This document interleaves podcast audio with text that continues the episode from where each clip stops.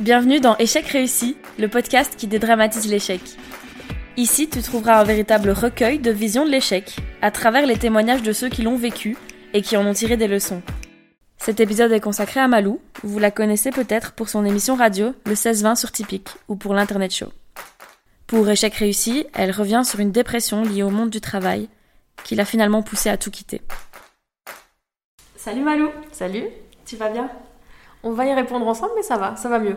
Ah, super, je suis contente que tu reviennes sur cette expérience avec moi. Euh, on va parler d'un sujet qui est euh, intense, hein, puisqu'on va parler euh, Ouais. de dépression et aussi de burn-out. Euh, c'est un sujet qu'on partage et euh, ce n'est pas la seule chose qu'on partage d'ailleurs. Ouh là non je tenais à le dire au début de ce podcast que ça va peut-être se ressentir. On est sagittaire, ok C'est ça, voilà. On a une carte du ciel presque identique pour ceux qui s'y connaissent un peu en astrologie, parce qu'on est nés proches, tout simplement. Ouais. Et c'est ce qui fait qu'on a plein de points communs qui se sont euh, matérialisés dans la vraie vie. Mais ça, je l'ai appris avec toi, hein, parce Ah que ouais moi, à part le fait d'être sagittaire, tu connaissais j'y bien connais rien.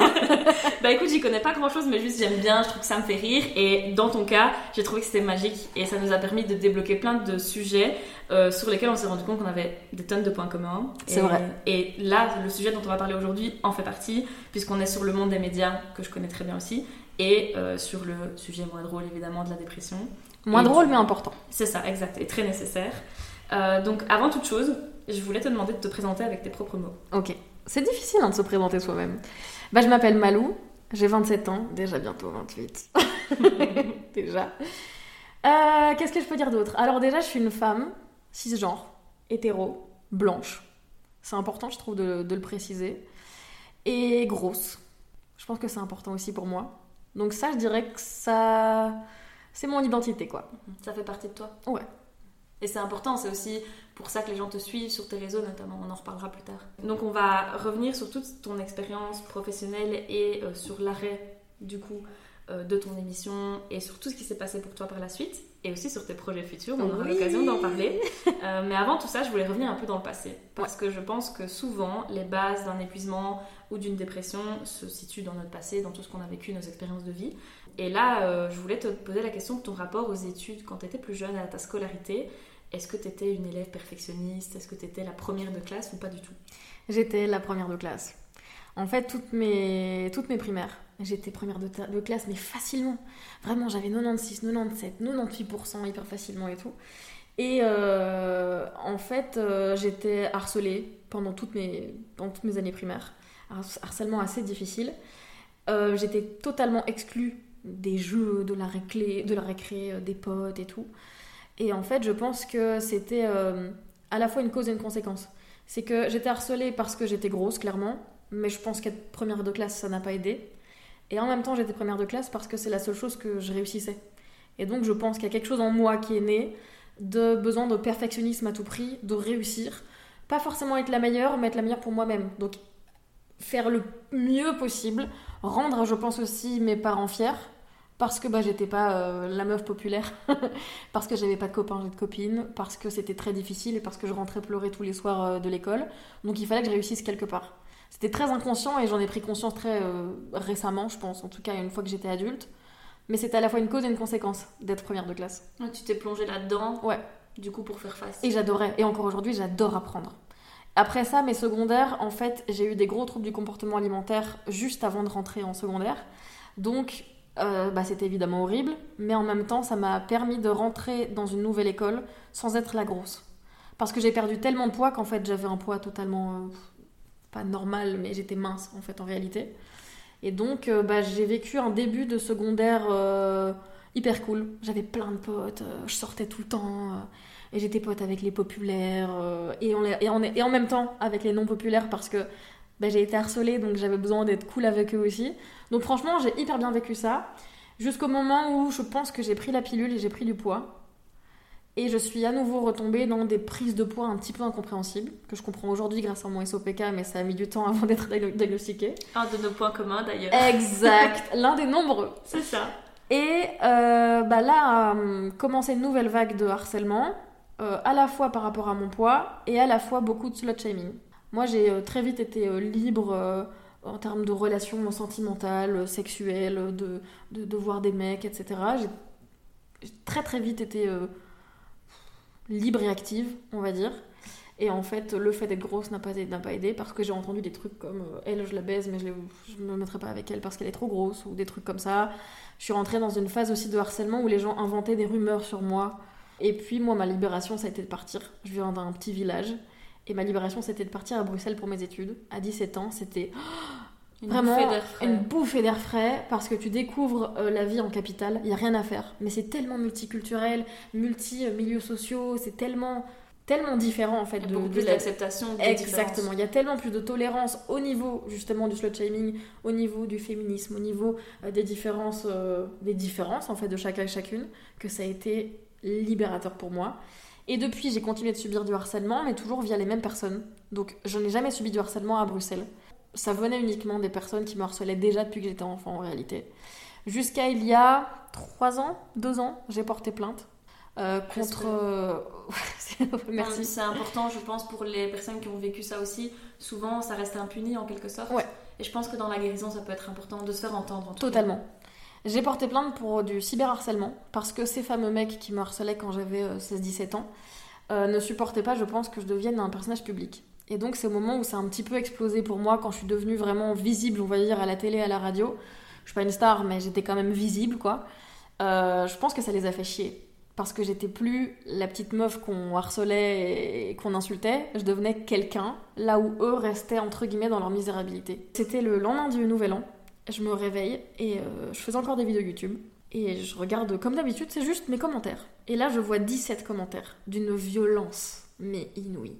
Des insultes, mais un truc vraiment à vomir. Évidemment, toutes sur mon poids, sur mon corps. Toutes, sans exception. Euh, sauf qu'ils ont été débiles. Ils ont gardé leur nom d'utilisateur qui était le prénom et le nom de famille de la personne que je connaissais. Mhm. Heureusement, j'ai tout screené. Parce qu'une heure après, ils avaient tout supprimé une fois qu'ils s'étaient réveillés. Et je suis allée porter plainte avec ma mère. Je lui ai tout raconté parce qu'elle n'était pas au courant de la période où j'étais harcelée. Parce que j'avais honte. Parce qu'à 16-17 ans, tu racontes pas à ta mère que. Euh, des gars inventent des, des rumeurs comme quoi t'aurais euh, fait des actes sexuels à un gars derrière un muret, euh, tu vois, des trucs comme ça. Tu racontes pas ça à ta mère. T'as pas envie de parler T'as pas envie de dire, maman, il y a des gens qui balancent des rumeurs et qui inventent des choses comme quoi euh, j'ai su ça un gars, quoi. Tu racontes pas ça. Et là, bah, j'étais assez adulte pour pouvoir le faire. J'ai tout raconté. Elle m'a soutenue. On est allé porter plainte ensemble. Et heureusement, j'ai été reçue par une policière, Vanessa, si elle écoute. Vanessa qui a été adorable. Qui, un, m'a cru. Deux, m'a soutenue. 3 m'a fait comprendre que j'avais totalement raison de le faire. Elle n'a pas eu le droit de me donner des détails sur le dossier, évidemment, mais j'ai su que c'était pas la, la, première fois qu'il faisait ça. Et donc, en fait, ce qui s'est passé, c'est que j'ai porté plainte contre le nom de ce gars-là. Et le lendemain, je reçois. Donc, il est convoqué. Et quelques jours après, je reçois des messages de quatre autres personnes qui me disent S'il te plaît, retire ta plainte parce que c'est pas lui, c'est nous. Et donc, j'avais les quatre noms, je les ai rajoutés à la plainte. Ah j'ai porté plainte contre les cinq. Très smart de leur part, ils se sont balancés en fait. Mais en fait, ils croyaient que j'allais juste retirer ma plainte. C'est hors de question. Je vais juste les rajouter à celle qui est déjà là et vous allez payer. Et malheureusement, bah, puisque le harcèlement et cyberharcèlement, ça mène pas euh, à grand chose s'il n'y a pas déjà des gros gros faits qui ont mené à de la violence et tout dans la vie réelle. Malheureusement, c'est pas assez pris en compte. Bah, la peine est très faible, mais je suis quand même contente de l'avoir fait parce que c'est dans leur dossier. Donc ils ont une admonestation. Ça veut dire que c'est un avertissement sévère. Ça veut dire que pour l'instant, ils n'ont pas de peine, ils n'ont pas d'amende, ils n'ont pas de peine de prison. Mais s'il y a récidive, ou s'il y a récidive mais envers une autre personne, là, la peine sera alourdie. Ça a été super libérateur pour toi aussi. Ouais, euh, ça les a pas empêchés de continuer. Évidemment. Mais ils ont beaucoup ralenti. Et puis moi j'ai eu ce truc de je refuse de les laisser dans l'impunité. Ça va leur laisser croire toute leur vie qu'ils ont le droit de faire ça et que c'est ok. Et je, je refuse que les gens croient que c'est ok d'harceler quelqu'un. Malheureusement sur internet la liberté d'expression est utilisée à tout va sans connaître la définition et les tenants et aboutissants. Et les conséquences possibles. Complètement, surtout que la liberté d'expression, bah, ça ne veut pas dire le cyberharcèlement, c'est complètement fou. Donc malheureusement, bah, j'en subis tous les jours, mais le fait d'avoir porté plainte, ça m'a permis de me rendre compte que euh, quelque chose est possible. Et maintenant, je peux dire aux gens qui me harcèlent, si je veux, je peux porter plainte contre toi. Donc voilà mon histoire euh, du, du, harcèlement de manière générale. Et tu sais, c'est marrant parce que j'ai une espèce de théorie. Tu vas me dire si tu trouves qu'elle est farfelue ou pas. C'est que beaucoup de personnalités qui ont réalisé des choses diverses et variées ont été harcelées. Mais on voit pas beaucoup de gens populaires qui se mettent sur le devant de la scène, qui font des projets. Et très souvent, quand tu fais des interviews de personnalités publiques, ou simplement de gens qui ont réalisé des choses, ils te disent Moi j'ai été harcelée quand j'étais plus jeune. Totalement. Je me suis déjà fait la réflexion aussi. Euh, quand on entend les euh, Jonathan Cohen, euh, tous ces gens-là qu'on admire, en fait, c'est entre gros guillemets des losers. Tu sais, on était des losers quand on était jeunes, et en fait, je pense que ça donne, ça provoque quelque chose en toi, une détermination, une hargne. Un... Moi, j'appelle pas ça de la vengeance, mais de la revanche plutôt. Parce que, en fait, j'ai pas besoin de me venger contre eux, mais me venger contre la vie. J'ai besoin de me prouver à moi et prouver. En fait, c'est très euh, narcissique. Mais je me dis toujours, j'ai envie qu'ils ne sachent pas vivre sans me voir. Ils vont voir mon visage partout. Il y a un jour où ils ne pourront pas avoir une vie quotidienne sans savoir que j'existe et que je réussis mieux qu'eux. Ah, c'est une belle revanche, c'est clair. Pourtant, ça veut rien dire la réussite. Hein. Euh, tu peux réussir sans être une personnalité publique. Bien sûr. La réussite, c'est hyper personnel. Mais moi, ma réussite, ça a été de me dire, et c'est fou parce que je me souviens avoir cette conscience-là quand j'avais 8 ans, un truc comme ça, de me dire, un jour, ils me demanderont une photo, un jour, ils me demanderont un autographe. Et c'est pour ça que tu as entamé des études dans le journalisme ou pas du tout? Peut-être, mais j'en ai pas encore pris conscience, donc peut-être que ça sera via toi. Mais euh, non, je pense que le... j'ai voulu être journaliste parce que j'ai toujours eu envie d'être utile et besoin d'être utile. J'y travaille hein, parce que c'est pas que du positif. Mais euh, pour moi, je voyais le journalisme comme euh, Élise Lucet. Je rêvais d'être Élise Lucet, d'être investigatrice, d'être journaliste de guerre, de me sentir utile, de passer des messages. Euh, je suis d'une certaine manière utile aujourd'hui en pensant des messages, mais très différemment. Je mets ah pas ma vie en jeu, tu vois. C'est ça. Et donc, je voulais journaliste et j'avais pas d'autres euh, possibilités dans l'esprit parce qu'en fait, à la base, je voulais être comédienne. Je viens d'une famille de comédiens qui a fait le conservatoire, etc. Et j'ai fait 10 ans de théâtre. Et pour moi, c'était je, je, je, dois faire ça, j'ai pas d'autres possibilités. Et à 16-17 ans, quand tu décides ce que tu veux faire, j'en ai parlé évidemment à ma mère qui m'a dit écoute, euh, mes parents m'ont suivi donc je te suivrai mais tu vois comment on en est aujourd'hui. Personne dans la famille n'a réussi à percer dans le théâtre, euh, dans le cinéma. C'est très difficile. Donc si t'as vraiment pas de plan B, je te suivrai. Mais pense quand même à autre chose. Et je me suis dit, c'est vrai qu'en fait, je peux devenir actrice ou, comédienne ou faire du théâtre d'une autre manière. J'ai pas besoin du conservatoire pour ça. Peut-être que je le ferai d'une autre manière dans ma vie. Et donc, je suis devenue journaliste parce que j'avais pas d'autre idée en fait. Je me suis dit, il y a un peu l'aspect spectacle. Il y a l'aspect, c'est moi sur le devant de la scène. Mhm. C'est moi sous le projecteur que j'ai toujours eu besoin et ça, il y a beaucoup de gens qui ne l'assument pas. Moi, j'ai toujours assumé parce que si t'es une personnalité publique, c'est que t'es narcissique. Il y a un narcissisme qui vient de quelque part. Moi, il vient de mon harcèlement. Bah, il est là. Je sais pas si je dirais un narcissisme, je pense que ça peut être aussi la conviction que tu as des choses à partager et que tu peux représenter quelque chose. Et ça, c'est le cas de, j'ai envie de dire tout le monde, mais juste tout le monde n'en a pas conscience. Mais du coup, pour moi, c'est un narcissisme. C'est pas un égocentrisme, mais mhm. c'est un narcissisme. C'est de l'amour de soi. C'est que tu as besoin d'être au centre. T'as besoin d'être vu, t'as besoin d'être écouté. Et je le sais et je l'assume. Je veux pas faire semblant de dire non, moi je veux pas être connue. Bah si, euh, si. Ce dont tu parlais tout à l'heure de l'investigation à Alice Lucet, euh, le journalisme de guerre, c'est vrai que c'est ce qu'on nous vend en fac de journalisme, mais c'est aussi ce que j'ai vécu. Euh, et quand tu sors, tu te rends compte que en fait, on fait pas ça. Hein. On écrit sur des faits divers et des chats écrasés. C'est un cliché, mais il est réel pour le début, en tout cas quand tu débutes dans ce métier. toi, comment ça s'est passé le shift que tu as eu de ce journalisme-là, de je veux être utile, je veux, je veux investiguer jusqu'au journalisme que, que, tu décris plutôt de mise en avant de soi, d'animation en fait. Ouais. Il y a eu deux shifts, je dirais, deux chocs même. Le premier, euh, j'étais en Master 1, donc j'ai fait l'IEX en journalisme international, donc trois ans de com et puis deux ans de Master en journalisme. Et euh, on a une conférencière qui est journaliste de guerre, je sais plus dire comment elle s'appelait, mais elle était géniale, qui vient nous raconter son métier, et en fait, ça a été un choc parce que c'était passionnant, mais elle nous disait que euh, elle a été au sniper, qu'elle perdait 4 à 5 amis par an dans le milieu, qu'elle a un de ses meilleurs amis qui a été, euh, qui a été tué juste à côté d'elle, que, elle nous expliquait les conditions de travail, elle nous disait que elle, ça l'a changé à vie, qu'elle ne vit plus de la même manière depuis qu'elle fait ça, même si elle ne changerait pour rien au monde de métier, parce qu'elle disait qu'elle est partie euh, beaucoup de fois en Irak, elle est partie sur des terrains de guerre vraiment très très violents. Et elle a dit, tu vois des enfants qui ont un regard euh, complètement vide et mort. Et à partir du moment où la chose la plus insouciante de la vie, qui est un enfant, a perdu cette insouciance-là, elle dit T'as plus foi en la vie. Et en fait, à ce moment-là, je suis sortie de là en me disant Waouh, je suis pas prête à euh, mettre ma vie en jeu. Et je suis pas prête à avoir peur autant. Je suis pas prête à vivre dans des conditions très précaires parce que le journalisme de guerre est très très très précaire tu dois faire ton tu, tu, fais ton reportage et puis tu le vends à des chaînes tu le vends pas énormément en fait en réalité.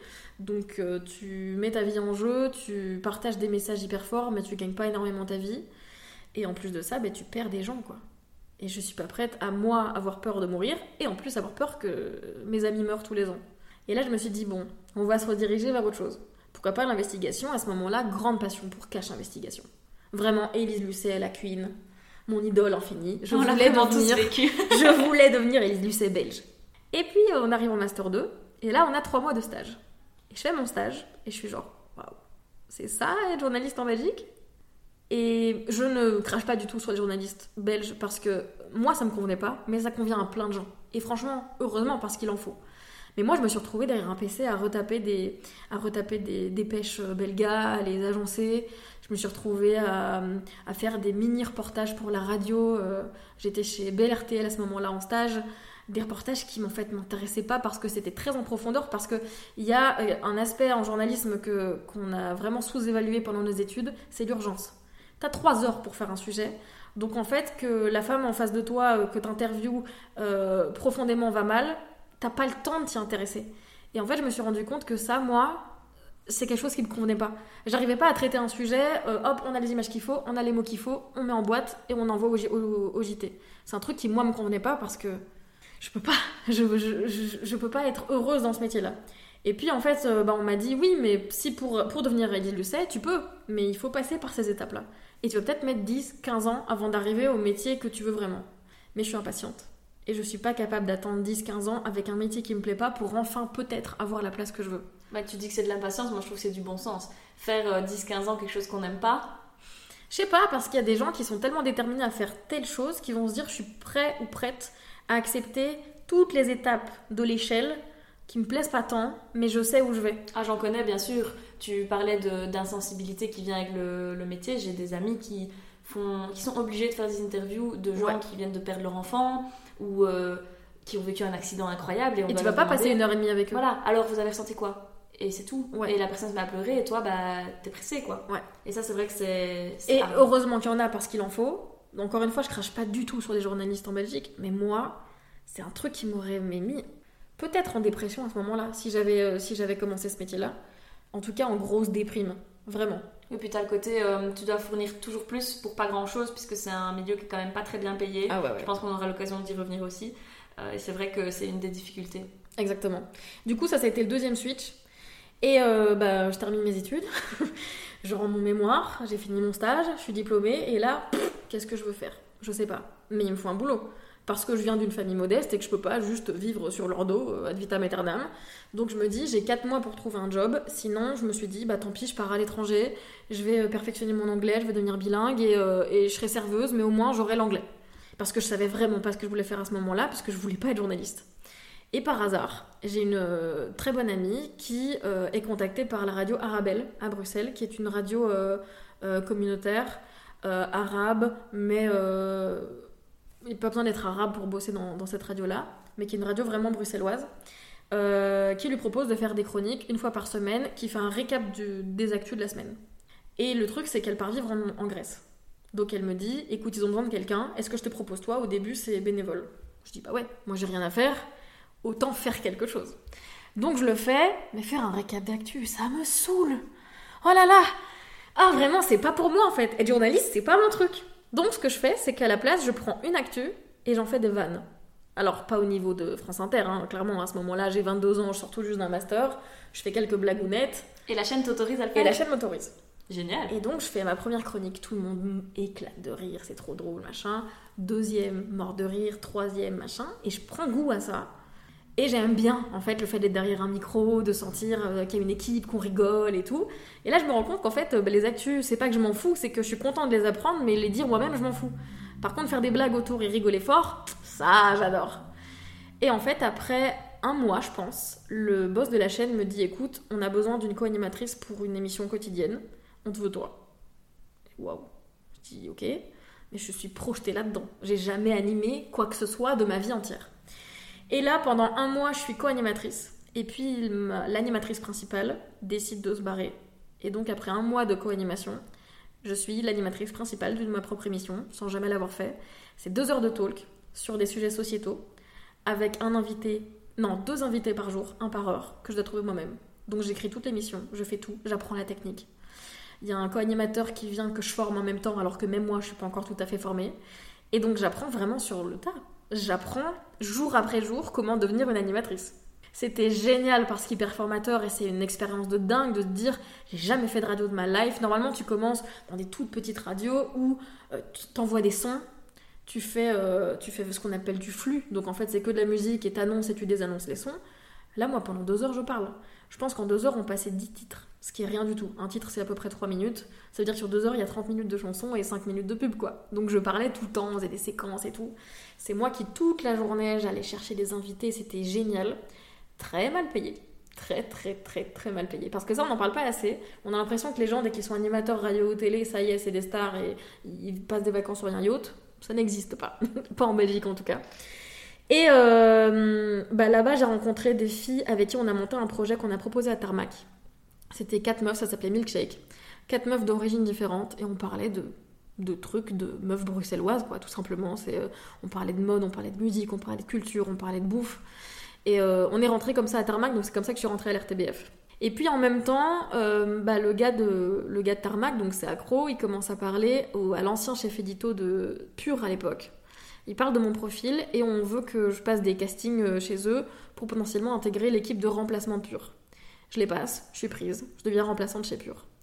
Là, ça devient un petit peu euh, tendu euh, dans la radio dans laquelle je travaillais chez Arabelle. Donc je me rends compte qu'en fait, bah, ça me convient plus, je vais arrêter et je vais tout miser sur Pure en me disant, je vais bosser à fond là-bas, je vais faire plein de remplacements et on verra ce qui se passe.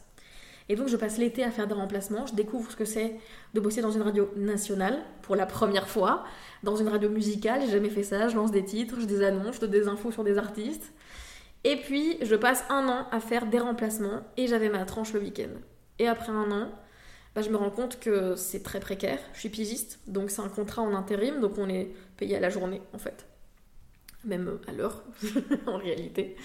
Enfin, tu connais ce, tu connais très bien ce statut et ses conditions euh, plutôt précaires. Qu'on t'oblige à voilà. dans le milieu. Et malheureusement, dans les médias, qu'on soit euh, journaliste, animateur, euh, preneur son, la plupart sont pigistes.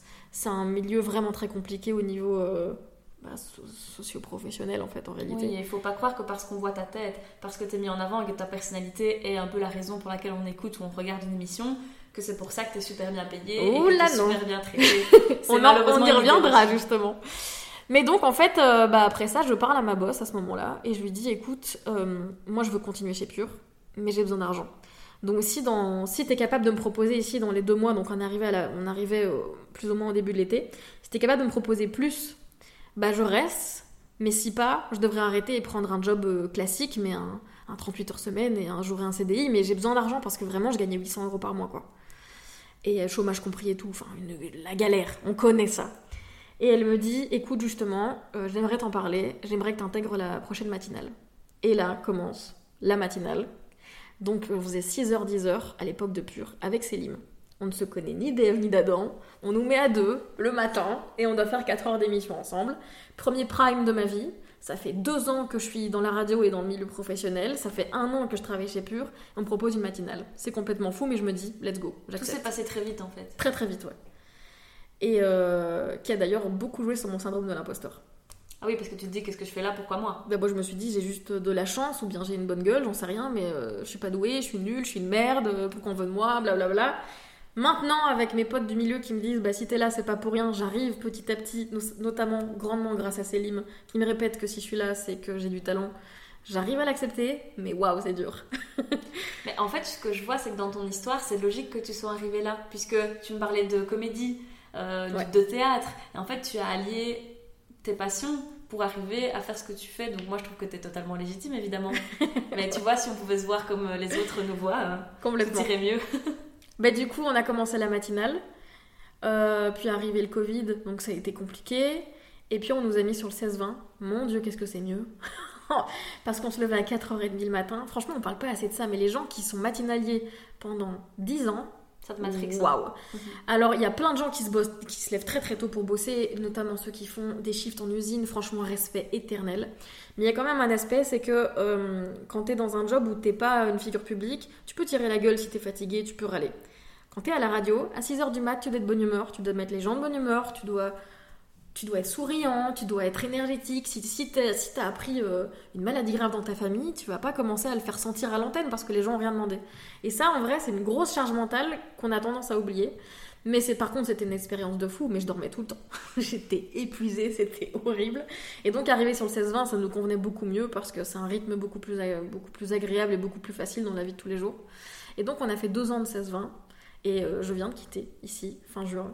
Et j'ai quitté entièrement l'RTBF puisque j'ai entre deux fait de la télé, j'ai eu ma propre émission aussi et j'ai tout arrêté. On va avoir l'occasion de revenir sur pourquoi et Ouais. comment. Euh, mais d'abord, je voulais te poser la question quand même sympa de tes meilleurs souvenirs. Parce que c'est chouette Ouais. de pouvoir célébrer cette période de ta vie, même si elle est terminée. Complètement. Euh, franchement, je suis hyper reconnaissante de nous avoir mis ensemble avec Céline sur cette émission. Un, parce que ça a été un vrai tremplin, tremplin euh, bah, au niveau professionnel, d'être quand même euh, propulsé sur des primes en radio nationale, même si c'est pas une énorme radio, c'est quand même une radio qui est entendue partout en Belgique francophone. Et te dire ça, à l'âge que j'avais quand on a commencé, bah, c'est quand même un truc. Donc euh, à ce niveau-là, au niveau professionnel, ça m'a permis plein de choses. Ça m'a permis aussi de tester la télé, d'avoir mon émission, de découvrir le milieu et de savoir si j'aime ou pas, si je veux en faire une carrière ou pas. Et puis au niveau personnel, la rencontre avec Selim, ça a été un hasard un petit peu magique. C'est un petit peu mystique. À chaque fois, on se dit c'est fou que ça ait aussi bien collé. Parce que franchement, tu prends deux personnes qui se connaissent pas et tu les mets ensemble pour faire une émission, que ça colle aussi bien, aussi facilement, aussi rapidement. C'est rare. Il y a un truc un peu chelou de l'univers, tu vois. Et euh, en fait, il est arrivé au, au moment dans ma vie où j'étais au plus bas et où euh, je sortais d'une relation euh, très toxique, très violente, abusive, avec un pervers narcissique, enfin très très horrible, comme on est beaucoup à le connaître. et il est arrivé au moment où euh, ma confiance en moi était six pieds sous terre. Et où via lui et via l'émission, bah, j'ai réussi à reprendre confiance en moi, la reconstruire brique par brique et à me dire en fait bah, je fais des choses dans ma vie. Et j'arrive à être quelqu'un et à faire des choses qui me plaisent. Et donc euh, clairement pour moi ma plus grosse réussite c'est ma rencontre avec Selim parce que c'est mon partenaire euh, professionnel pour plein de projets mais c'est l'un de mes meilleurs amis. C'est devenu un frère quoi Ah, c'est super beau. Comme quoi, on peut toujours tirer du positif de tout. Et complètement c'est vrai qu'il t'a aussi aidé dans toute la partie où tu vas quitter le Ouais. RTBF, dont on va parler là maintenant. Et comment ça s'est passé Comment ça a commencé à devenir compliqué Et où tu t'es dit, euh, je suis pas certaine que je vais pouvoir durer là où je suis? alors c'est complexe Tenez, euh, allez chercher à boire à manger ça va être long je vous laisse 3 secondes pour aller chercher des pop-corn et un verre d'eau mais euh, en fait euh, il y a un an lui a été approché par un autre média et le truc c'est que dans les médias belges il y a une vraie vraie impression d'exclusivité tu appartiens à un média sauf que le milieu euh, le marché du travail a changé c'est que maintenant on n'est plus employé il n'y a plus aucun emploi pratiquement, il n'y a plus de contrat, il n'y a plus de CDI, etc. T'es pas animateur sous CDI ou presque. Il y en reste quelques-uns ou quelques-unes, mais très peu. C'est vrai qu'on n'en a pas parlé, mais c'est un gros paradoxe du milieu. Ouais. C'est qu'il y a effectivement une grosse concurrence entre les médias. Tu peux pas passer d'un média à l'autre. Ouais. Par contre, on t'embauche pas et on, on, te rémunère pas à ta valeur et tu n'es pas tenu par un contrat. Donc ils veulent que tu restes absolument Voilà. chez eux, mais par contre, tu n'auras pas euh, le confort. Quoi. Exact. Donc t'es indépendant ou en société. Moi j'ai monté ma société parce que c'est un besoin, parce qu'avant d'être... Enfin j'étais pigiste, mais tu peux pas être pigiste toute ta vie, c'est vraiment compliqué. J'ai monté ma société avec des grandes ambitions et on me dit, tu restes dans, dans ce média. T'es exclusif. Sauf que c'est illégal quand t'es en société ou quand t'es indépendant d'avoir un seul euh, client. Et puis ça n'a pas de sens. Tu demandes pas à, euh, je sais pas, euh, tu demandes pas à Michelin de vendre ses pneus qu'à Renault. Tu vas pas dire, ah non, vous les vendez qu'à nous. Bah non, parce que c'est- c'est contre la loi du marché, ça n'a vraiment pas de sens. Donc là, ça a commencé à créer quelque chose en nous. Je dis nous parce que et moi, on l'a vraiment vécu de manière très très proche, très euh, conjointement en fait. Euh, ces débuts de réflexion par rapport à notre statut qui était ben, précaire parce que vraiment quand tu te lances en société ou indépendant, c'est chaud de fou. Et en même temps, on nous demandait d'être exclusif à l'RTBF. Et on a commencé à se dire, mais ça n'a pas de sens. Donc là, ça a commencé à cré- créer quelque chose en nous et ça a commencé à créer un dialogue au sein de l'RTBF. Ça a été très compliqué. Euh, ils voulaient absolument pas qu'on bosse ailleurs et sur, de certaines manières, je peux comprendre. Je vais pas être animatrice chez RTL qui est le plus grand euh, concurrent de l'RTBF. Mais alors, bah, si vous l'exclusivité, ça se paye, ça se monnaie, comme dans n'importe quel milieu. Donc là, ça a commencé à créer vraiment quelque chose, une grosse réflexion en nous, mais on s'est dit on continue, on a réussi à trouver un accord, euh, on a continué la saison, et donc on est rentré sur notre deuxième saison du 16-20, donc l'année passée. Et là, euh, moi, j'ai senti mon état de santé mentale vraiment plongé dès les premiers mois. Je dirais octobre-novembre, ça a été vraiment le moment où j'ai commencé à être alarmée. Et depuis toujours, je sais que je dois un moment faire une thérapie parce que j'ai des gros traumas d'enfance à gérer, notamment le harcèlement, d'autres choses, la relation avec mon père, avec différentes choses vécues. Et euh, je me suis dit, c'est le moment. Il faut que je le fasse parce que je sens que ça crée en moi des mécanismes de protection qui me bloquent dans ma vie, dans mes envies, dans mes rêves, dans mes ambitions. Et j'ai pas envie de continuer de bloquer et de ne pas avancer. Et euh, donc je commence à voir une psy, avec qui ça se passe très bien. D'ailleurs, trouvez le ou la psy qui vous convient. Moi, j'ai eu la chance de la trouver directement. Mais c'est pas parce qu'un ou une psy vous convient pas qu'un autre vous conviendra pas. Vraiment, petit conseil, trouvez la bonne personne et n'abandonnez pas votre recherche. Et faites-le parce que c'est vrai que, comme tu le dis, des fois on a conscience qu'il y a plein de mécanismes qui vont pas chez nous. Et d'ailleurs, je fais partie de ces personnes. Chez Monmi, j'ai un podcast de santé euh, mentale et de développement personnel. Mais t'as peur Ouais, j'ai peur de ouf, je crois. Et je crois que quelque part, euh, je, me sens un peu en mode Oh, mais c'est bon, je peux y arriver toute seule. Parce que j'ai vu des coachs. Et à chaque fois, je me suis rendu compte, mais le travail, c'est moi qui dois le faire. Mais en fait, non, se faire aider et parler à quelqu'un de professionnel, c'est vraiment très important. Donc, euh, je recommande à tout le monde de le faire. Mais c'est logique, ça fait peur parce que tu sais que tu vas ouvrir des tiroirs que t'as pas envie d'ouvrir. Et tu sais pourquoi tu les as fermés, t'as mis du scotch, tu les as fermés avec des chaînes, t'as mis double cadenas. Tu sais pourquoi. Là, il va falloir tout rouvrir. Et donc, je comprends la peur. Mais je me suis dit, je refuse de vivre encore dans cet état-là toute ma vie. J'ai 26 ans, il y a un moment, let's go. Et donc, euh, bah, c'est durant ma thérapie que ma psy a commencé à me parler de, de santé mentale, de burn-out, de mal-être au travail. Elle m'a fait conscientiser ce qui n'allait pas. Et puis un jour, elle m'a prononcé le mot fatidique. Elle m'a mis la sentence dépression. Et ça a été un choc. Ça a été un choc de malade pour moi. Parce que euh, on dit toujours de moi que je suis quelqu'un de solaire, de souriant, de pétillant. Pétillant et solaire, je pense que c'est les mots qu'on a le plus dit dans ma vie en me qualifiant. Et donc je pense que j'avais intériorisé l'idée que je n'étais pas quelqu'un qui pouvait être en dépression. Euh, j'ai toujours beaucoup d'empathie pour les gens euh, en dépression, pour la santé mentale. J'ai jamais été dans le jugement, pas du tout. Mais pour moi, c'est impossible que moi, je tombe en dépression. Je suis pas quelqu'un de suicidaire, je suis pas quelqu'un euh, de sombre, tu sais, avec une énergie assez, assez noire et tout, pas du tout. Donc pourquoi je tomberais en dépression? Et donc ce jour-là, je me rappelle, ça a été un choc total, j'ai pas pu aller bosser. J'ai vu ma psy à 11h, je suis sortie de là à midi, j'ai envoyé un message à mes boss et j'ai dit Je suis désolée, mais je peux pas venir bosser parce que je pleurais en fait, constamment. T'as trop de choses à intérioriser. Ça ne s'arrêtait pas. De te dire ok, je prends conscience ah tout doucement. En fait, c'est comme si je savais que j'allais pas bien, mais le mot dépression, dans la société en plus, qui est clairement euh, pas au top au niveau de la santé mentale et des maladies mentales, il y a plein de clichés qu'on a autour de la dépression, et je pense que euh, ça a été un choc d'entendre ce mot-là. Et euh, il fallait que je processe, il fallait que je digère l'info, et j'avais besoin d'une journée pour la digérer tout simplement. Et donc je suis même pas allée bosser parce que je pleurais non-stop. Je peux pas arriver dans le micro et dire ah, il est 16 h salut les gars. Je peux pas, ça n'existe pas, une animatrice qui fait ça. Donc euh, bah, c'est comme ça qu'a été décelée ma dépression. Puis elle m'a très vite parlé de prise d'antidépresseurs. Parce qu'en fait, la difficulté c'est que je pouvais pas arrêter. Il fallait que je termine la saison. Parce que si je termine pas la saison, euh, je ne remplis pas ma mission par rapport aux auditeurs et auditrices. Et il te restait combien de mois à ce moment-là? 6, euh, à peu près. Ouais, ouais. C'est long, hein six mois en dépression à devoir continuer à être dans un milieu qui a participé à te rendre mal, c'est long. Complètement. Euh, donc euh, moi honnêtement, il y a des moments où j'ai cru que j'y arriverais pas. Heureusement, on était à deux, encore une fois avec Selim, qui lui aussi a été diagnostiqué d'un burn-out. Donc on a vraiment vécu une journée, une, année au top, sans patoche. Mais heureusement qu'on était à deux parce que dans un milieu aussi complexe, c'est compliqué de trouver euh, des vrais alliés. Parce que vraiment, c'est un milieu d'ego surdimensionné. Où tout le monde veut prendre ta place. Oh là là, et moi, je suis, moi, je m'en fous. Je suis pas quelqu'un qui va écraser les autres pour briller. J'ai envie de briller, c'est sûr. Mais je suis carriériste, mais pas au point d'aller euh, grappiller cette telle place ou telle place. En fait, je vais être contente pour toi si tu es plus élevé que moi, mais tant que tu l'as mérité. Moi, je vois ça vraiment comme un milieu dark, des sangsues, des requins, très peu de vrais alliés.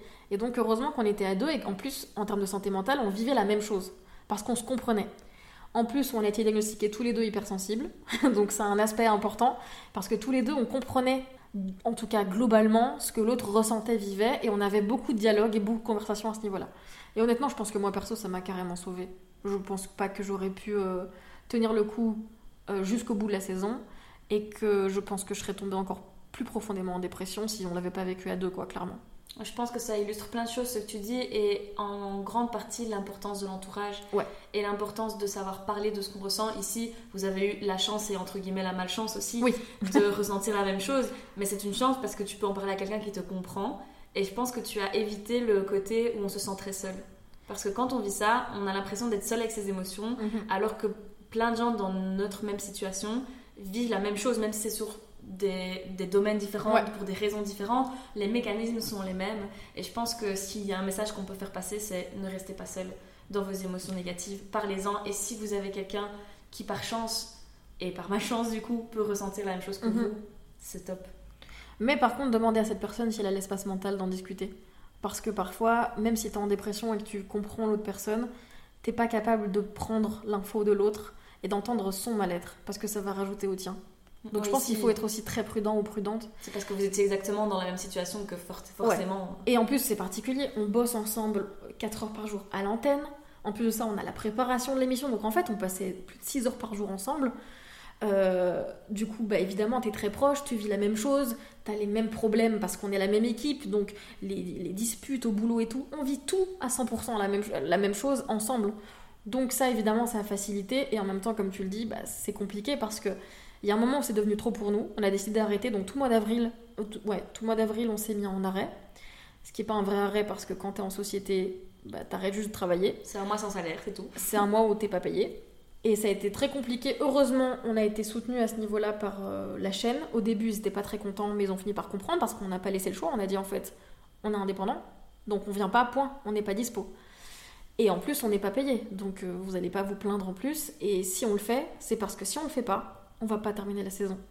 Moi, je disais euh, à Céline, je disais, je suis pas sûre de réussir à retourner demain. Et il y a des jours où il m'a vraiment vu dans des états mais tellement profonds, je m'effondrais en rue. On allait, euh, on allait chercher une voiture, euh, tu sais, les, voitures en location, on allait en chercher une, on, on se disait on va manger un bout avant d'aller au boulot. Et je pleurais, je m'effondrais. Et je me rappelle d'un jour en particulier où c'était très bizarre, il disait mais tu marches pas quoi. En fait, mon corps ne voulait pas marcher pour aller au boulot. Et c'était très bizarre parce que j'étais d'une lenteur. Mais c'était pas une lenteur, tu sais, comme quand t'as la flemme, t'as pas envie. Là, c'est mon corps n'était pas capable. Comme si il m'envoyait des signes de n'y va pas. Vraiment, danger, attention, n'y va pas.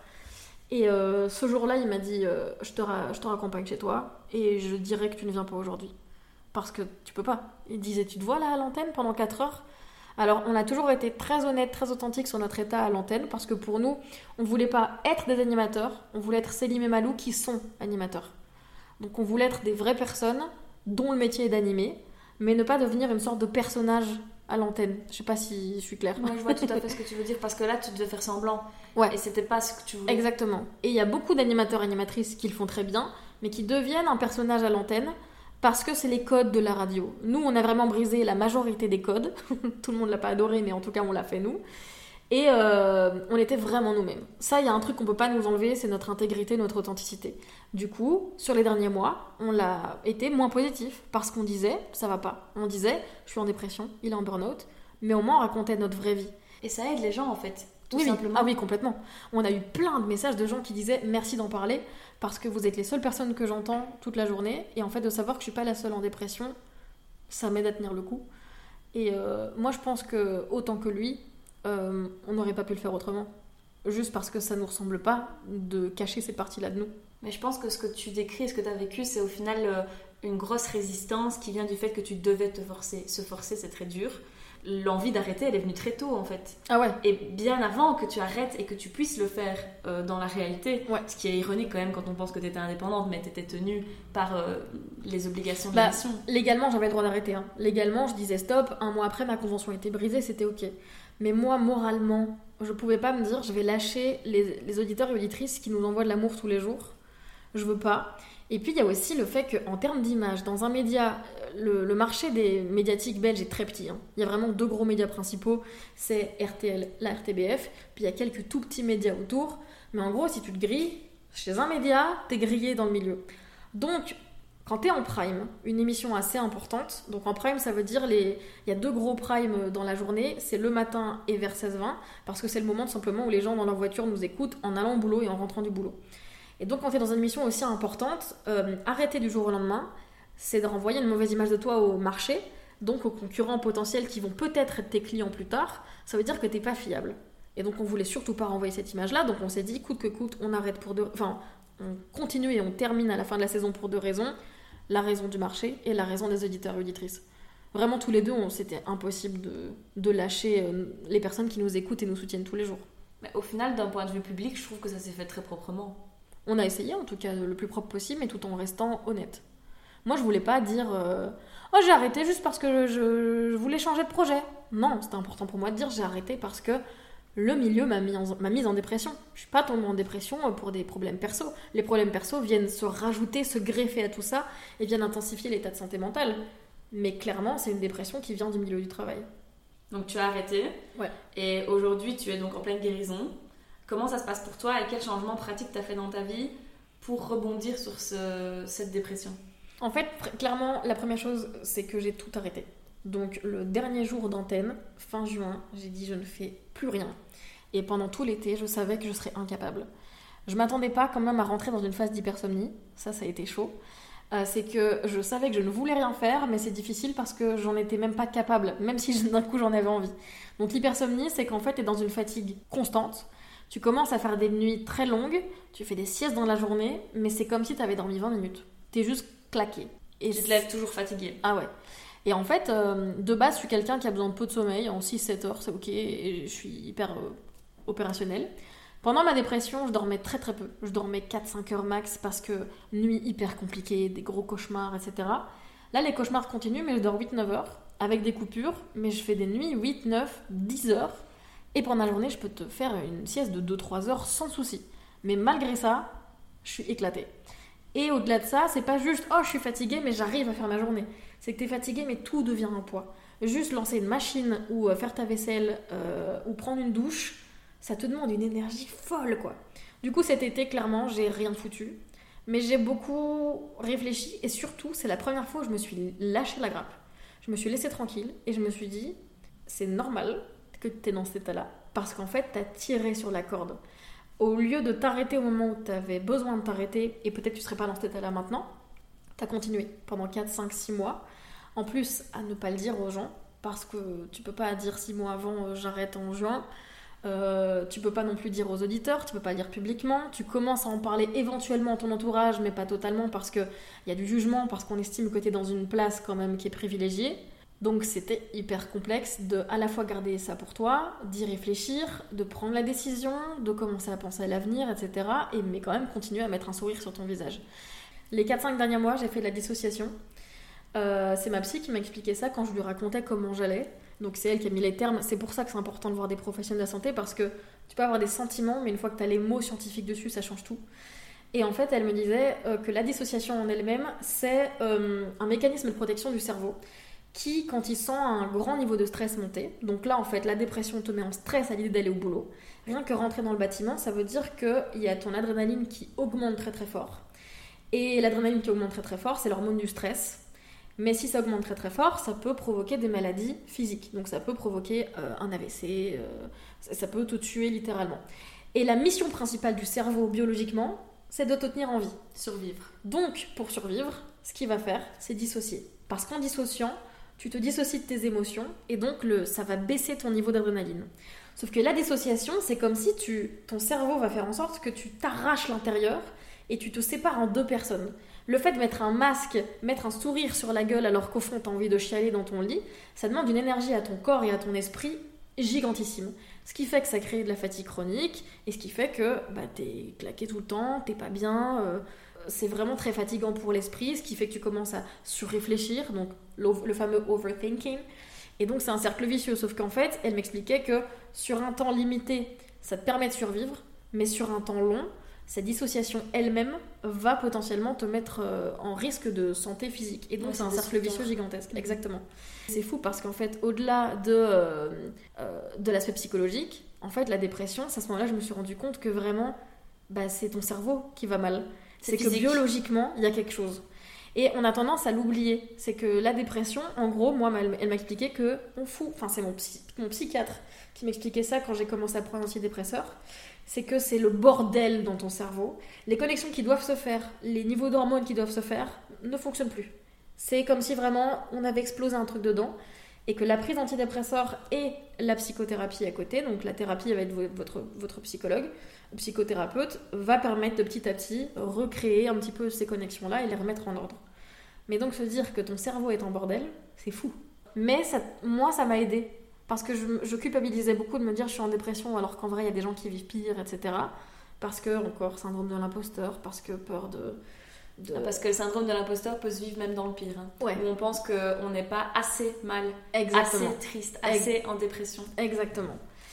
Et, euh, et moi, ça m'a permis de me dire, je le subis, c'est une maladie. Je m'en veux pas quand je tombe malade parce que j'ai un rhume. Donc pourquoi je m'en voudrais parce que je suis tombée en dépression? Donc cet aspect-là, moi, l'aspect biologique m'a vraiment aidé. Et c'est important, je pense, pour tous les gens qui voient très mal euh, la santé mentale. Euh, et qui se disent que beaucoup de gens, je pense que c'est une question de volonté. Sauf que pour guérir cassés, hein. c'est pas une question de volonté. Très grand youtubeur qui a dit Je m'en fous de ta dépression, va au sport. Ah oui, bien sûr. Ah, mais alors, si on commence à parler de ça, on ne finira jamais ce podcast. je pense qu'on est d'accord sur euh, ce type de message sur les réseaux sociaux très dangereux à ne pas écouter du coup. Oui. Donc clairement ce que j'ai fait à la fin de la saison, c'est que j'ai tout arrêté et heureusement vu l'état euh, de fatigue dans lequel je me suis mise, et euh, en fait, dans mon esprit, je me suis comme mis la, mission de reprendre en septembre. Et ça s'est fait vraiment crescendo grâce à mon entourage, qui m'aide beaucoup dans la projection de mes projets, etc. Et donc petit à petit, j'ai commencé à pouvoir retravailler sur des projets une heure, 20 minutes, deux heures, waouh, incroyable. Et c'est devenu, euh, bah, petit à petit, j'ai retrouvé l'envie de travailler. Parce que quand tu pars d'un milieu, dans un, d'un emploi qui te met dans un état euh, mental aussi difficile. Ce qui est difficile, c'est que tu as l'impression que tu n'auras plus jamais envie et de plaisir de travailler. Alors que normalement, je suis une workaholic. C'est que j'adore, enfin, workaholic, si vous préférez. J'adore bosser parce que j'adore me sentir active, j'adore créer, j'adore euh, lancer plein de projets, j'adore l'idée d'être une businesswoman, quoi. Et ben, j'ai commencé à retrouver l'envie de travailler ici depuis, je dirais, genre deux semaines, à tout péter c'est important ce que tu dis parce que quand on est en burn-out, on peut se retrouver, burn-out ou dépression dans, ton cas, on peut se retrouver à hum, presque détester quelque chose qu'on adorait. Ouais. Et moi, ça a été mon cas puisque j'étais dans un métier passion. Et, euh, et, c'est ça qui, qui, a été très difficile de me dire mais comment est-ce que je vais être repassionnée par ce qui m'a rendu malade en quelque sorte. Et je trouve ça beau de dire que c'est dans le contexte dans lequel on est qu'on n'aime plus cette chose, mais que quand on sort de ce contexte, ben, on peut totalement se réconcilier avec quelque chose qui fait partie de nous et c'est ce qui t'est arrivé. Complètement. Après, moi j'ai aussi beaucoup de réflexions sur euh, est-ce que j'ai toujours envie de faire ce métier-là? Parce que quand je vois les conditions dans, lesquelles j'ai travaillé et euh, l'état dans lequel ça m'a mis et ça m'a plongé, est-ce que vraiment j'ai envie de continuer là-dedans? Et en fait, je me suis rendu compte que bah, je consomme pas de télé, je consomme pas de radio, je suis quelqu'un qui consomme énormément de digital depuis des années. Et j'ai même arrêté la télé déjà il y a plus de six mois, donc en fait je me suis rendu compte que j'avais adoré cette période-là de ma vie, mais que c'était ok de passer à autre chose. Et j'ai jamais été quelqu'un qui a rêvé d'une carrière de 20-30 ans dans le même milieu. Il y en a plein pour qui c'est le rêve. Moi, j'ai besoin de changer parce que je m'ennuie excessivement vite. Je pense que j'ai un cycle de 3 ans. Après 3 ans, j'en ai marre. Et euh, clairement, je suis arrivée à la fin de ce cycle et je me suis dit, j'ai adoré cette émission qu'on a construite avec Céline, mais on peut vivre ça autrement. Et donc, on a plein d'autres projets dont on parlera sans doute plus tard. Mais, euh, mais c'est là que je me suis rendu compte que j'étais OK avec le fait de changer de milieu. La question, c'est quoi, quand, comment à quel prix? Parce qu'il y a aussi des, les obligations financières, bien sûr, de rien, de la vie. et qui, dont on, enfin, qu'on sous-estime totalement au niveau de l'impact sur le burn-out et la dépression. C'est une charge mentale et un stress gigantesque de te dire je ne vais plus travailler donc j'ai plus d'argent, mais je suis incapable de travailler. Donc c'est un cercle vicieux, donc j'aurai pas d'argent. Mais ne pas avoir d'argent, ça te stresse parce que tu as des factures à payer. Et en plus, en ce moment, avec tout qui augmente, c'est vraiment stressant. C'est pour ça que beaucoup de gens ne s'autorisent pas à arrêter et se forcent et tombent dans la dissociation dont tu parlais tout à l'heure, qui est d'ailleurs très similaire de l'autopilote en quelque oui, sorte. Complètement. Tu, tu, fais ce que tu as. Tu deviens un robot en fait. Et du coup, en parallèle de tout ce que tu faisais à l'RTBF, tu as aussi euh, ton, tes propres réseaux sociaux sur lesquels tu es assez mhm. active, que ce soit sur TikTok, sur Instagram. Euh, en parallèle, tu as aussi été transparente sur ce réseau-là de tout ce que tu vivais. Est-ce que euh, être actif sur les réseaux et être engagé comme tu as pu l'être sur la santé mentale, aussi sur la grosseur, parce que c'est aussi un sujet qui te concerne, ça t'a aidé euh, à sortir de cet état-là et à petit à petit aller mieux? Oui, complètement. Mais il y a aussi une petite partie négative. Mais j'ai commencé par le positif, c'est mieux. Euh, ça m'a beaucoup aidé, un, parce que t'es jamais seul. C'est que peu importe ce que je partageais sur l'hypersomnie, sur les pleurs, sur le fait d'avoir des journées où en fait, ouais, t'as as, l'air d'aller bien, et les gens vont du coup sous-estimer ton état mental. Peu importe ce que je partageais sur le fait que juste prendre ta douche c'est une épreuve, il y a d'office quelqu'un de l'autre côté de ton compte Insta qui dans tes DM va dire moi aussi je le vis, t'es pas seul. Donc ça, dans la grosse impression de solitude, qu'on vit dans les maladies mentales, dont la dépression que j'ai vécue et que je vis encore, l'impression de solitude, ça vient un petit peu la contrebalancer et un petit peu la soigner. Donc ça, c'est hyper positif. Et en même temps, bah, j'ai aussi beaucoup, beaucoup, beaucoup partagé sur la grosseur, comme tu l'as dit. Euh, sur mon propre chemin en fait avec l'acceptation de moi, l'amour de mon corps, le fait que j'accepte bah, le fait que je sois grosse et que c'est ok d'être grosse. C'est un long combat très difficile, mais j'ai avancé énormément depuis que j'en parle ouvertement sur les réseaux parce que clairement il n'y a rien à faire, mais tu reçois des compliments tous les jours et qu'en fait à partir du moment où j'ai réussi moi à me pousser à faire une photo en sous-vêtements et que de l'autre côté on me dit waouh euh, je rêve d'avoir ton corps alors que moi j'aurais payé pour qu'on me découpe des morceaux de ma chair toute ma vie, bah, ça fait un truc quoi. Et euh, donc il y a énormément de positifs à travers les réseaux. Par contre, l'aspect négatif, c'est que partager ta dépression, c'est aussi accepter que l'autre côté, on va te parler de la leur. C'est que je reçois tous les jours des messages d'hommes et de femmes qui me disent Moi je vis ça, c'est hyper dur, merci d'en parler. Et donc c'est chouette parce que je me sens pas seule, comme je disais. Mais à la fois, bah, c'est des blessures que je lis chez l'autre et qu'en plus, avec mon hypersensibilité, hyper empathique, ben, je ressens les émotions de l'autre, et c'est une charge à prendre en plus. Parce que je suis incapable de ne pas leur répondre, ou de au moins ne pas lire. Et rien que lire la dépression de quelqu'un d'autre, ça vient un petit peu te replonger dans la tienne.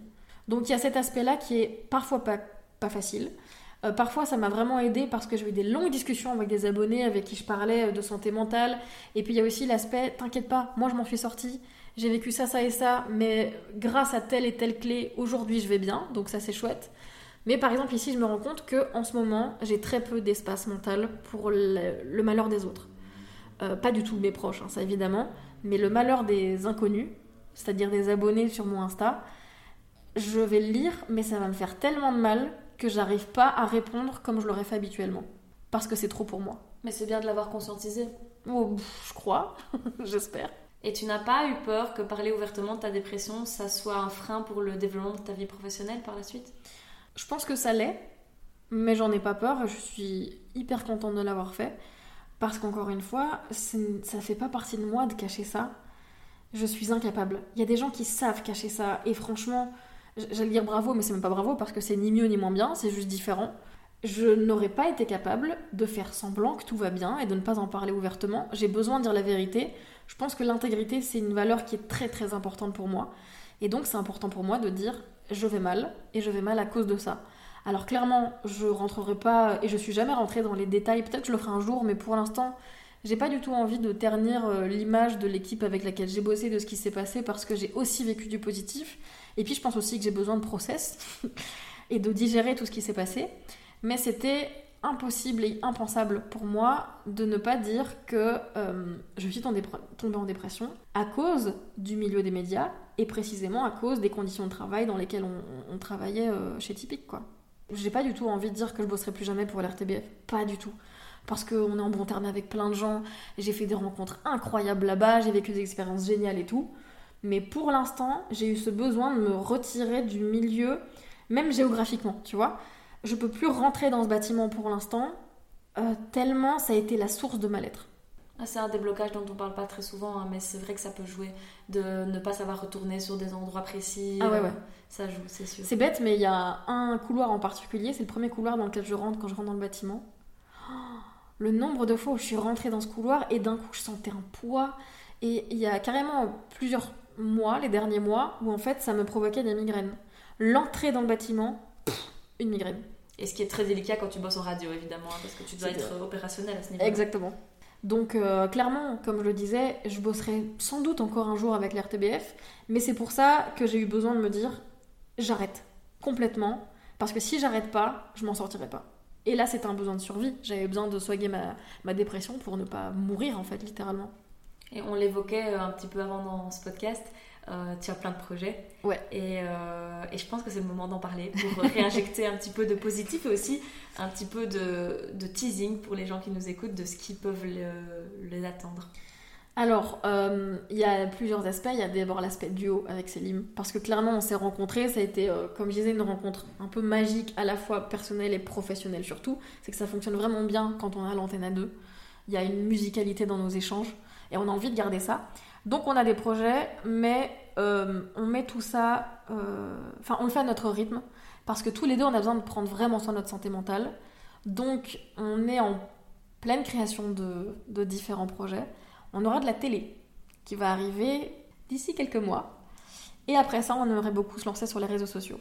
Donc, euh, a priori, il y aura un jour quelque chose sur YouTube ou Twitch. On ne sait pas encore quoi, sous quelle forme, à quelle fréquence, on ne sait pas quand est-ce que ça va commencer, quand est-ce que ça va finir, mais on en a très envie parce qu'on a envie de continuer de faire vivre l'audio à travers des plateformes qui nous conviennent et en lesquelles on croit, parce qu'on croit 1000% au digital aujourd'hui.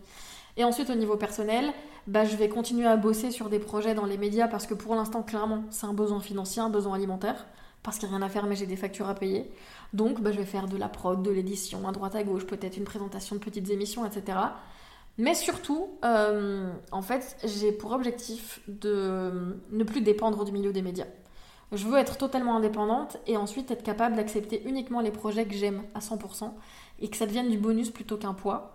J'ai surtout ce besoin, je pense, par rapport à la dépression, justement. Avoir besoin de travailler sur des projets qui me prennent aux tripes.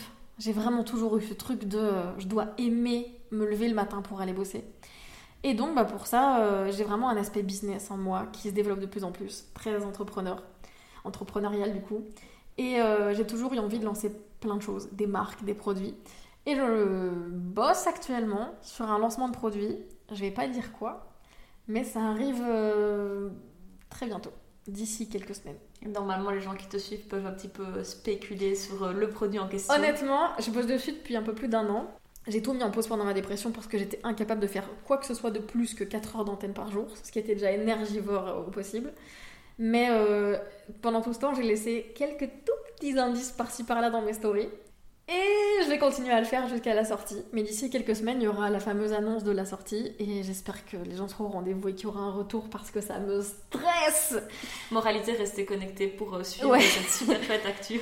Mais donc, clairement, euh, mon envie, c'est de lancer des business parce que j'adore créer. Créer un produit, créer une stratégie comme, créer, m'entourer de personnes créatives et de réfléchir ensemble oh, on va faire ça et si on lance ça, il y aura ça. Et puis tel spot de pub et machin. Ça, c'est oh, ma vie entière. Et puis, évidemment, tu m'as parlé de grosseur. Évidemment, j'ai besoin de continuer là-dedans. J'ai besoin de parler de harcèlement, de parler de grossophobie. C'est des choses qui font partie de moi et de mon, identité. Donc, j'aimerais continuer. Euh, pourquoi pas en m'engageant dans des associations. J'aimerais aussi, pourquoi pas, lancer euh, des mini-conférences que je pourrais faire dans les classes en secondaire pour parler du harcèlement, de la grossophobie. Euh, c'est vraiment au stade d'idée, hein. c'est pas du tout des projets, mais j'aimerais continuer à, avancer là-dedans, mais de manière plus concrète que ce que je fais pour l'instant. J'aimerais continuer le modeling, surtout le modeling lingerie. La lingerie, les maillots de bain, c'est quelque chose qui me plaît de fou, j'adore ça. Rien que le fait de me dire que je bosse pour Rihanna, d'une certaine manière, c'est incroyable. Donc euh, j'aimerais beaucoup continuer ça. Et puis, l'une de mes grandes passions de ma vie entière, c'est la musique. Et je, suis jamais, je me suis jamais autorisée à à concrétiser mon rêve. Parce que mon rêve, depuis que j'ai l'âge de parler, je pense que c'est de chanter. Et je chante constamment. Mais j'ai toujours peur de ne pas être assez bien, de ne pas, de ne pas avoir de retour des gens, de, en fait, de pas me rendre compte que je suis une merde. tu sais, genre, euh, peut-être que je chante bien, peut-être que j'ai l'impression de chanter bien, mais en fait, pas du tout. Tu vois, j'ai un peu cette pensée-là en moi. Et donc, euh, ben, j'ai pas mal d'entourage qui fait partie du milieu. Euh, notamment grâce, ça aussi par exemple c'est un gros aspect positif, c'est d'avoir rencontré plein de gens du milieu de la musique et c'est pour ça, encore une fois, que je crache pas du tout sur ce que j'ai vécu chez Typique et à l'RTBF, loin de là. Mais j'ai tellement d'entourage qui peut justement m'aider à essayer de concrétiser ça que je sais pas encore une fois quand, comment, quoi exactement, mais il y a quelque chose qui va se faire en musique. T'es prête à oser? Euh, Prête pas, mais j'ai ma plus grande peur dans la vie c'est la mort, pas pour la mort en elle-même, mais par le peur du regret. J'ai très peur d'être sur mon lit de mort et de me dire waouh, j'ai jamais fait ça, ça, ça et ça. C'est ma plus grande peur. De pas avoir assez vécu? Ouais. Donc je me dis que bah il faut que je le fasse. Hein. Et si je tente pas, je pourrais jamais savoir si ça marche ou pas. Bah, c'est une belle résolution, je trouve. Ouais. et là, avec du recul, est-ce que tu dirais que hum, ce que tu as vécu, cet épisode difficile de dépression, de quitter euh, une place mhm. que tu appréciais pourtant, Euh, est-ce que ça, tu dirais que ça t'a appris sur toi? Complètement. Je pensais pas être capable de quitter une position confortable pour la précarité.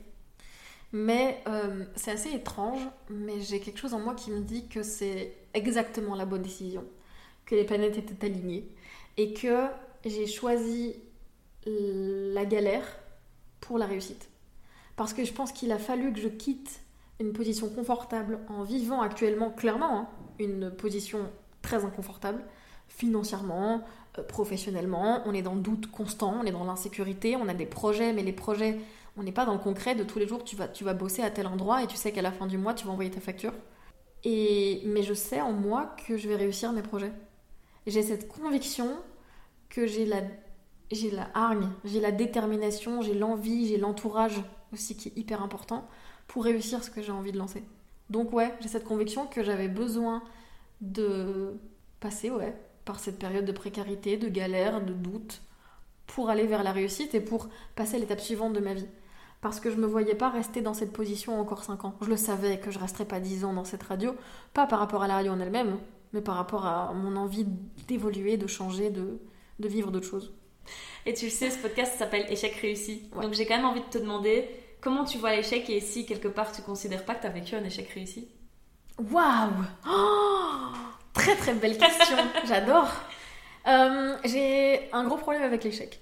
C'est ce qui fait que je sois autant perfectionniste, aussi dure avec moi-même. Je suis jamais satisfaite de moi. Euh, mes proches me disent, tu te rends compte qu'à ton âge, tu as déjà fait beaucoup de choses et tu as vécu plein de choses au niveau des médias et tu as déjà un, un, beau début de carrière. Je suis incapable de le voir. Et je dis pas ça par fausse humilité. C'est que vraiment, c'est un même problème. Ça me fait chier de pas le voir. Parce que moi, je me dis que je suis que je suis là où je suis aujourd'hui par hasard, alors que ça n'existe pas le hasard. C'est un gros syndrome d'imposteur. Exactement. Et euh, j'ai très peur de l'échec du coup. Je le vois de manière très négative. Je culpabilise énormément. Je me, je me remets beaucoup de choses sur le dos. Mais j'apprends à accepter l'échec parce que là, je suis dedans. Euh, c'est un échec choisi. C'est que j'ai choisi de partir de la place la plus confortable possible. Donc, c'est un échec réussi, ouais, je crois. Oui, parce que tu as abandonné quelque chose, mais pour toi-même et pour te sentir mieux. Donc c'est déjà une réussite, ça c'est sûr. Et grâce à mon entourage et grâce surtout à Céline qui me le répète beaucoup, j'arrive à me dire qu'en fait, euh, il en faut des couilles, ou il en faut des ovaires pour le coup, pour partir d'une place où t'es en, es en radio nationale, t'es es bien placé, ton émission marche, t'as plein de gens qui t'adorent, tu reçois des messages tous les jours, on te, demande, on te prend en photo dans la rue euh, quand tu croises des auditeurs et tout. Il faut des ovaires pour se barrer de là et aller vers rien. C'est-à-dire qu'on est parti, on n'est pas parti parce qu'un autre média nous a abordé. Si on l'a eu, mais on a refusé ses propositions. On est parti pour aller vers rien d'autre. L'inconnu. Exactement. Et il faut du courage pour le faire. Et j'en avais pas conscience jusqu'à ce qu'il me le répète autant de fois. Et maintenant, je commence à me dire, c'est vrai, en fait. Je suis quelque part courageuse d'avoir quitté un poste en étant en dépression, en ayant ma propre société, en ayant mes factures à payer, en sachant aucunement où j'allais aller, mais en sachant quelque part au fond de moi que c'était la bonne décision parce qu'un jour, j'allais être à nouveau heureuse dans ce que je fais. Et du coup, comment tu conseillerais quelqu'un qui est dans une situation similaire et qui veut arrêter? Qu'est-ce que tu dirais à quelqu'un qui euh, veut quitter un emploi, une relation ou simplement quelque chose qui ne l'épanouit plus? Un mot, arrête. C'est hyper dur. Parce que tu réfléchis des semaines, des mois, parfois même des années, parce que euh, on parlait par exemple d'arrêter une relation, il c'est tellement plus que je l'aime plus, ou tellement plus qu'il est violent, c'est tellement plus complexe que ça. Peu importe la nature de la relation, que ce soit professionnelle, amicale, euh, familiale, euh, sentimentale, amoureux, c'est hyper complexe. Mais si tu sens en toi que tu dois arrêter, écoute-toi et arrête. Parce que, par exemple, là au niveau professionnel, je sais que si j'étais restée et si là j'avais fait la rentrée à la radio et que j'avais pris sur moi et que j'avais ah, j'avais mis ce masque tous les jours pour continuer de travailler là où j'étais plus heureuse, je pense honnêtement que je sortirais jamais de cette dépression et que j'y plongerais, mais de manière encore plus profonde. Et en fait, je me suis sauvé la vie en partant. Je pense que c'est un super bon conseil. Essaye d'imaginer ce que ce serait si tu n'arrêtais pas. Ouais. Et là, tu verras que la vraie catastrophe, c'est peut-être de persévérer alors que tu devrais arrêter. Complètement. Donc, un mot, arrête. Merci beaucoup d'avoir écouté ce podcast pour dédramatiser l'échec. N'oublie pas de t'abonner au compte Instagram Échec réussi pour une dose quotidienne d'inspiration. A très vite pour un nouvel épisode d'Échec réussi.